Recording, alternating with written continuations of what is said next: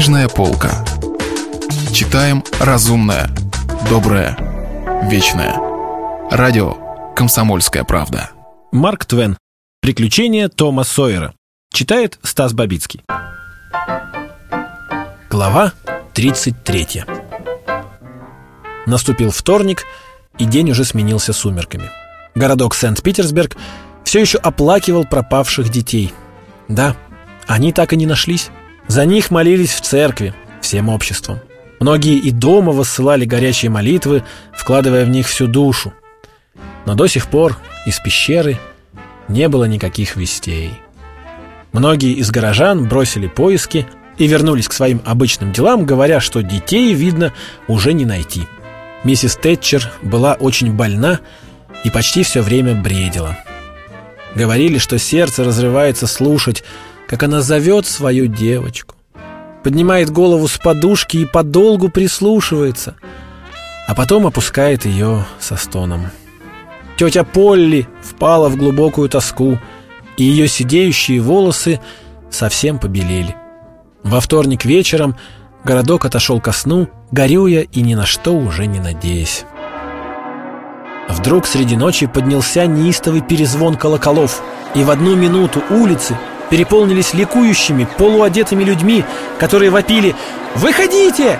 Выходите! Они нашлись!» Звонили в колокола, били в сковородки, трубили в рожки, и весь город толпою повалил к реке, навстречу Тому и Бекки, которых горожане везли в открытой коляске. Их окружили и торжественно проводили домой по главной улице с неумолкающими криками «Ура!». Городок осветился огнями. Никто больше не ложился спать. Это была самая торжественная ночь в жизни горожан. В первые полчаса они один за другим входили в дом судьи Тэтчера, крепко обнимали спасенных и целовали их, пожимали руки миссис Тэтчер, пытались что-то сказать, но не могли – и уходили, роняя по дороге счастливые слезы. Тетя Полли была совершенно счастлива, и миссис Тэтчер почти так же. Ей не доставало только одного, чтобы гонец, посланный в пещеру, сообщил эту радостную новость ее мужу.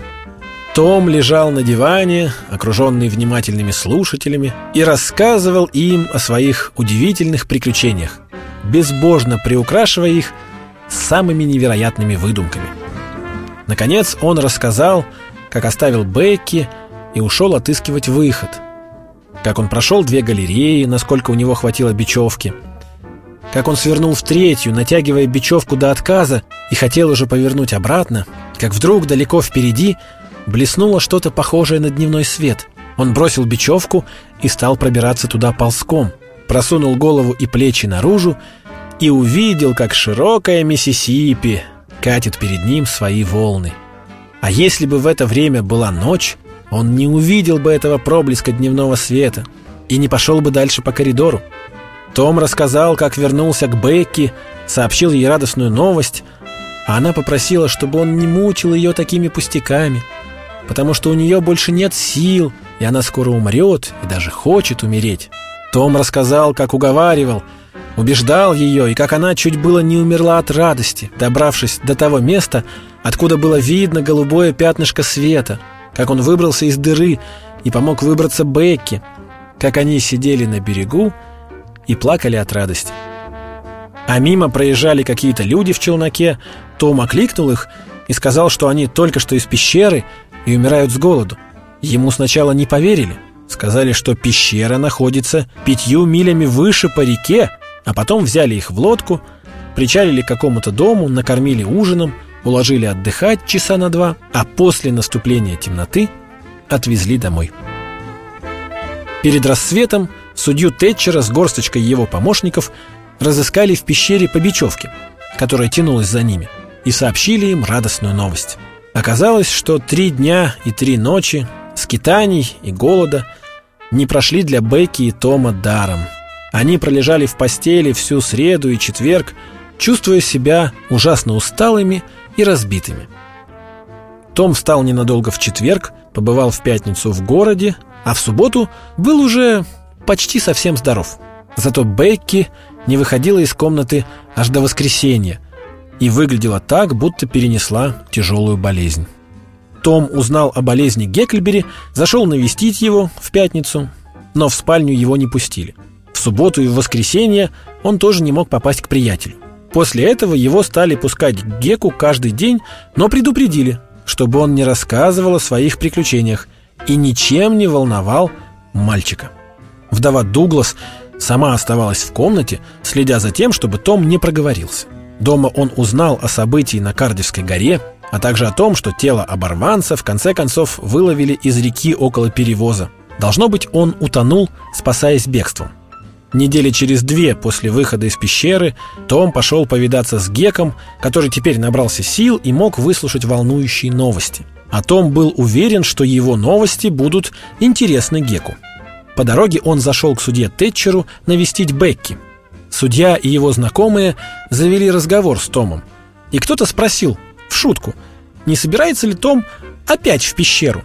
Том ответил, что он был бы не прочь. Судья на это сказал «Ну что ж, я нисколько не сомневаюсь, что ты не один такой, Том, но мы приняли свои меры. Больше никто не заблудится в этой проклятой пещере». Это еще почему? Потому что еще две недели назад я велел оковать большую дверь листовым железом и запереть ее на три замка, а ключи у меня. Том побледнел, как простыня. «Что с тобой, мальчик?» «Скорее, кто-нибудь, принесите стакан воды!» Воду принесли и брызнули Тому в лицо. «Ну вот, наконец, ты пришел в себя. Что с тобой, Том?» «Мистер Тэтчер, там, в пещере, индеец Джо!»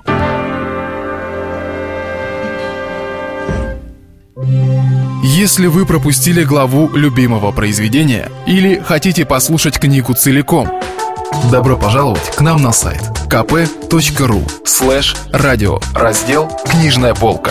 Книжная полка. Читаем разумное, доброе, вечное.